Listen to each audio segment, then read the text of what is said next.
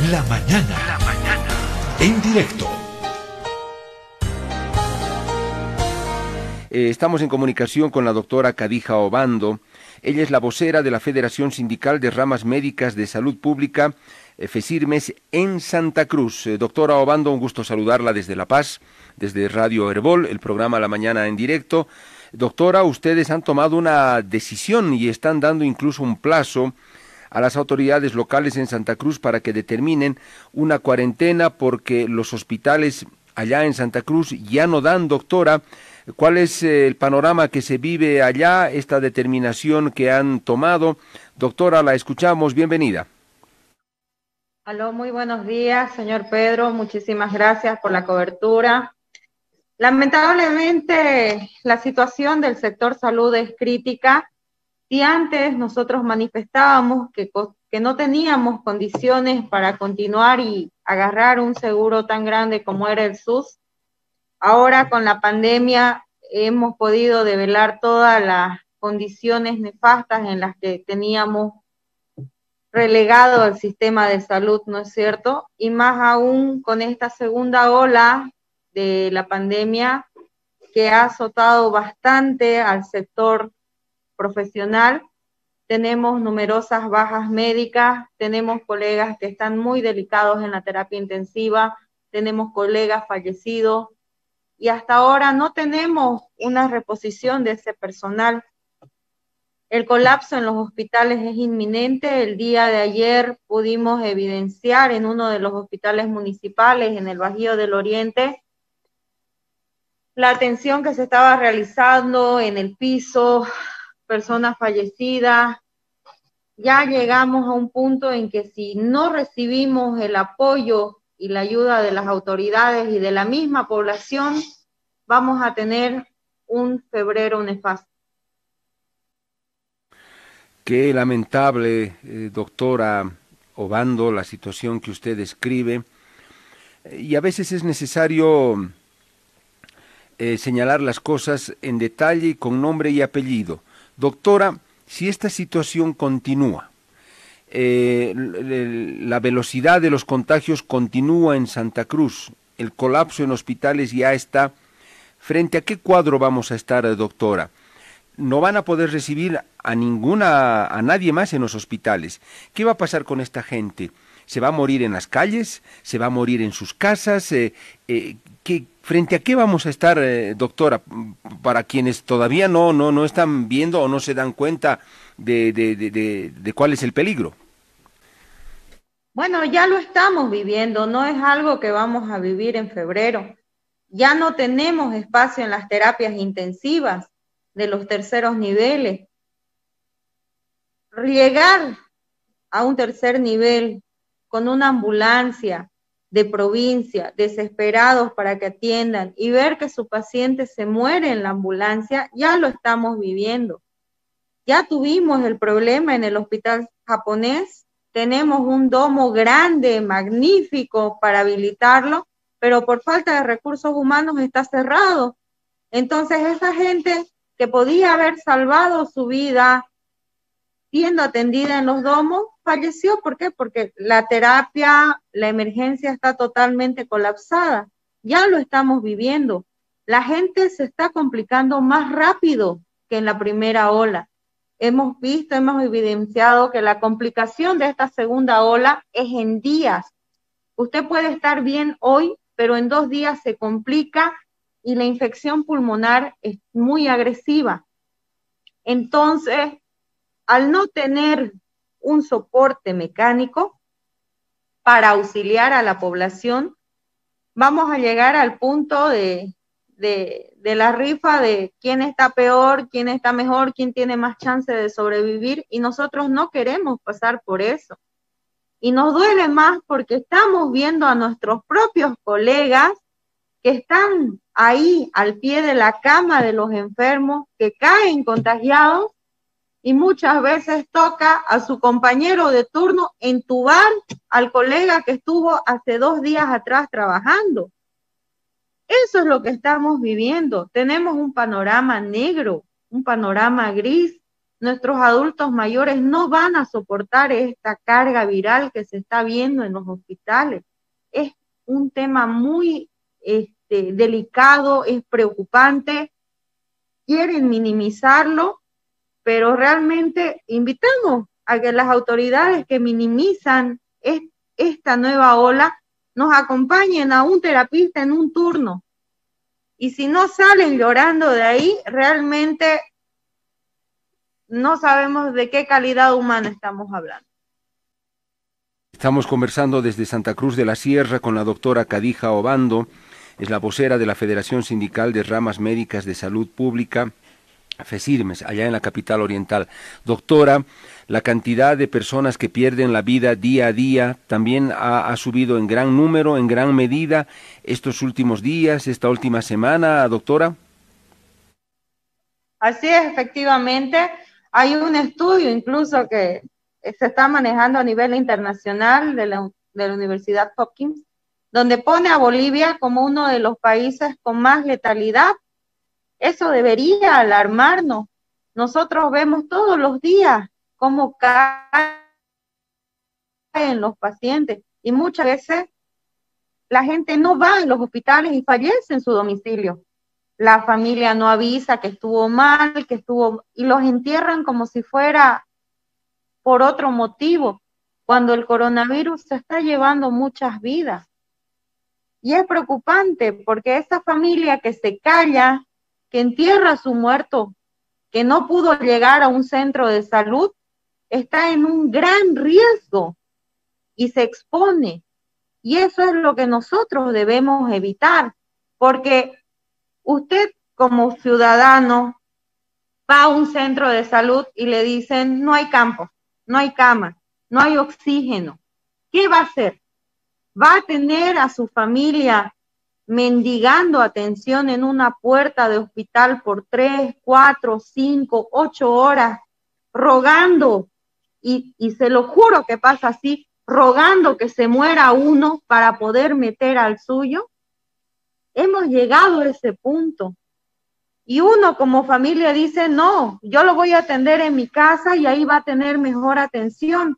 Pero este tipo de enfermedades, esta enfermedad en específico, que nadie conoce su comportamiento específico porque todo el tiempo está mutando, está cambiando, nadie es una eminencia en esta enfermedad, se descompensa al paciente en cuestión de días, horas. Y ahí es donde tenemos los grandes conflictos, ¿no? Eh, doctora, eh, esto de los domos o el domo que usted mencionó y que no está funcionando por falta de recursos, por falta de, de, plata. Ese domo depende de la alcaldía, depende de la gobernación, no hay dinero seguramente para, para equiparlo, para aislar a la gente. Ese es otro drama, doctora. El domo que le que le comenté está en un hospital de tercer nivel que es de competencia netamente de la gobernación. En el tema administrativo, es bueno que sepamos que cada nivel pues tiene su competencia, ¿no? El primer, segundo y tercer nivel que está a cargo del gobierno municipal y departamental en su competencia les dice que deben equipar, dar instrumental, dar insumos, equipamientos, medicamentos. Y la parte de recursos humanos, que es lo que ahora no tenemos porque los mismos terapistas están enfermos, lo tiene que dar el nivel central. Eso dice la norma, eso dice la ley. Por eso nosotros estamos tan alarmados porque no vemos respuesta de ninguno de los tres niveles de gobierno. Qué pena, doctora Obando. Entonces hay responsabilidad de los tres, unos que no equipan, los otros que no dan personal eh, médico. El domo está ahí. ¿Ese domo capacidad para cuántas eh, personas tiene, doctora? Tenemos para internación de 35 pacientes, para terapia intensiva, ¿no? Con monitor, con todo. Eh, mire doctora lo que usted está diciendo y realmente qué dramático. Hay 35 unidades de terapia intensiva que están listas, que pueden atender, salvar a 35 personas y están ahí cerrados sin poderse usar porque no hay el, personal eh, como para que pueda trabajar en ese lugar. Eso es lo concreto, doctora.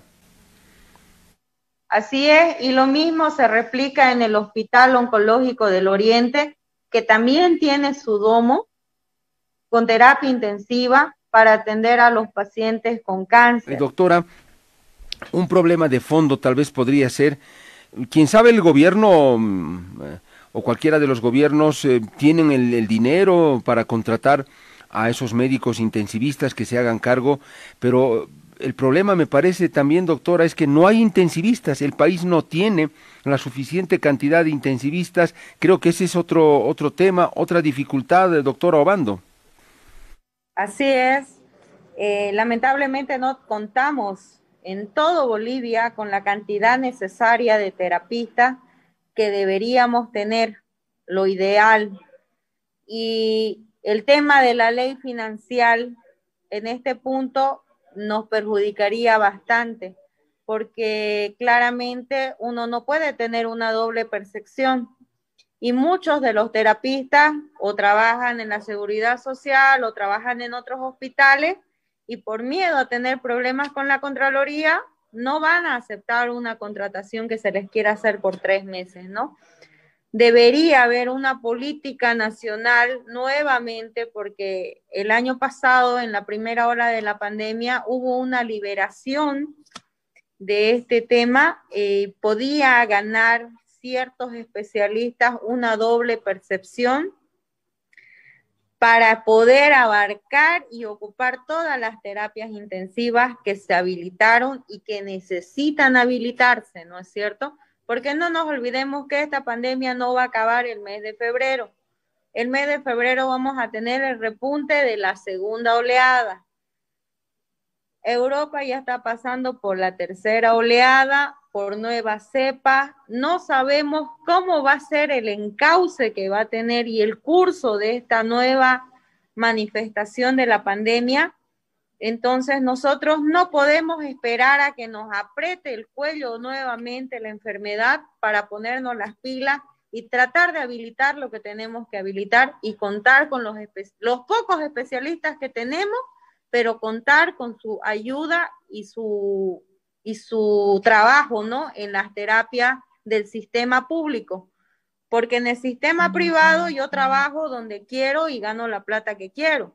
Pero tenemos problemas que en el sistema público los colegas no se quieren arriesgar por no tener problemas con la Contraloría. Y ahí tenemos otro gran problema, que no hay quien maneje las unidades de terapia intensiva, ¿no? ¿Qué problema, doctora Obando? Eh, doctora, desde el análisis que han hecho ustedes como médicos, ¿consideran que la única alternativa que en este momento existe para frenar los contagios es una cuarentena? No sé si flexible o rígida, de cinco días, diez días. ¿Ustedes ven esa como la única alternativa, doctora? En este repunte que tenemos, sí, es la única alternativa. Hemos visto que aquí se ha dictaminado cuarentenas dinámicas, se ha cerrado este, supuestos restricciones en lo que son los bares, las discotecas, restricciones que no se cumplen. No se cumplen, la población sigue en las calles, la población no se está cuidando, la población va a los mercados, llegan a su casa, no cumplen con las normas de bioseguridad, y los mil contagiados que tenemos por día siguen circulando en la ciudad, porque de esos mil, si unos 100, 200 se, eh, se ponen en cuarentena, es mucho. Es mucho. Y el resto sigue contagiando, sigue llevando el virus a su trabajo, lo lleva al mercado, lo lleva a la farmacia, lo lleva a todo lado. Entonces, si nosotros no cortamos el ciclo de transmisión, va a ser imposible que esta curva baje. No va a bajar, va a subir, se va a mantener. Y lo grave es que los casos de letalidad los vamos a estar viendo en la primera quincena de febrero.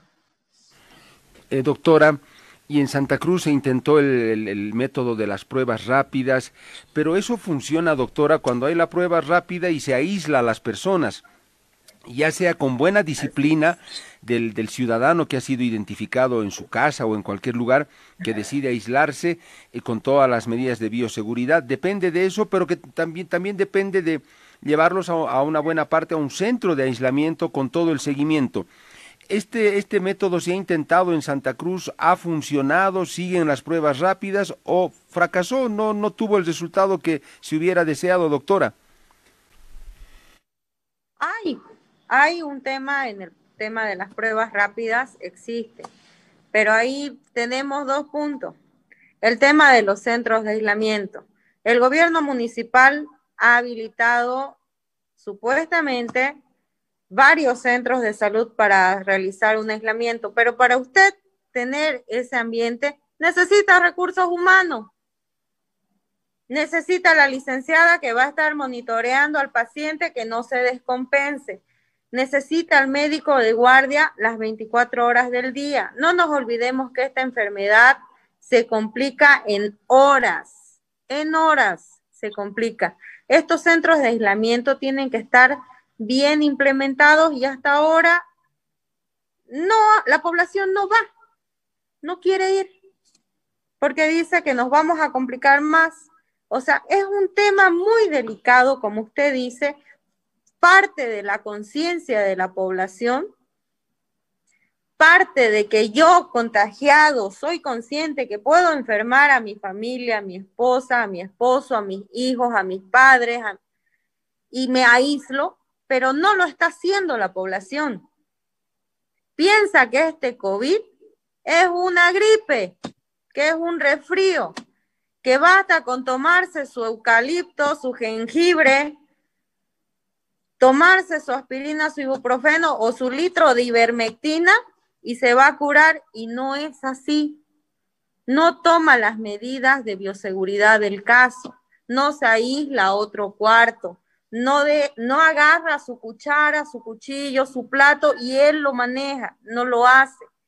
Entonces, este contagio no va a bajar porque le perdimos el miedo, le perdimos el respeto a la enfermedad y cuando sintamos que ya nos está llevando la huesuda del cuello, ahí recién vamos a empezar a salir a las calles a gritar exigir que nos den medicamentos, a exigir que venga la vacuna, a exigir que aumenten los médicos y no tenemos que esperar eso. Tenemos que prevenir ya. Doctora, eh, usted la verdad nos ojalá que con lo que usted está diciendo, con lo que nos está relatando, genere algo de conciencia en autoridades, en la gente, en todos. Doctora, penúltima consulta. ¿Cuántos de sus colegas hasta el momento ya han perdido la vida en Santa Cruz? Enfermeras, médicos, auxiliares. No sé qué dato tiene, si en la última semana, el último mes, pero ¿cuántos de sus colegas ya se fueron, eh, perdieron la vida por el COVID, doctora? Entre la primera y segunda ola, aquí en Santa Cruz, teníamos 163 médicos y teníamos, si no me equivoco, 34 enfermeras, ¿no? En la semana pasada tuvimos el fallecimiento de tres médicos, un bioquímico y una licenciada en enfermería. Entonces, cada vez somos menos y el sector salud se cansó de tener su foto en un muro diciendo que era un héroe de bata blanca. Nosotros no queremos homenajes póstumos, no queremos tener nuestra foto en la pared. Nosotros somos ciudadanos también de este país, somos padres, somos madres, somos hijos, somos hermanos. Queremos vivir, no queremos ser mártires, queremos condiciones para trabajar. Muchos de los ángeles de bata blanca, como dicen, son la última persona que ve el paciente de coronavirus. ¿Cuántos colegas con la lágrima en los ojos escuchan decir al paciente, díganle a mi familia que los amo? ¿Cuántos? ¿Y cuántos pacientes, cuántos profesionales terminan siendo pacientes del mismo colega de turno? y lo duro que es para un colega intubar al otro colega.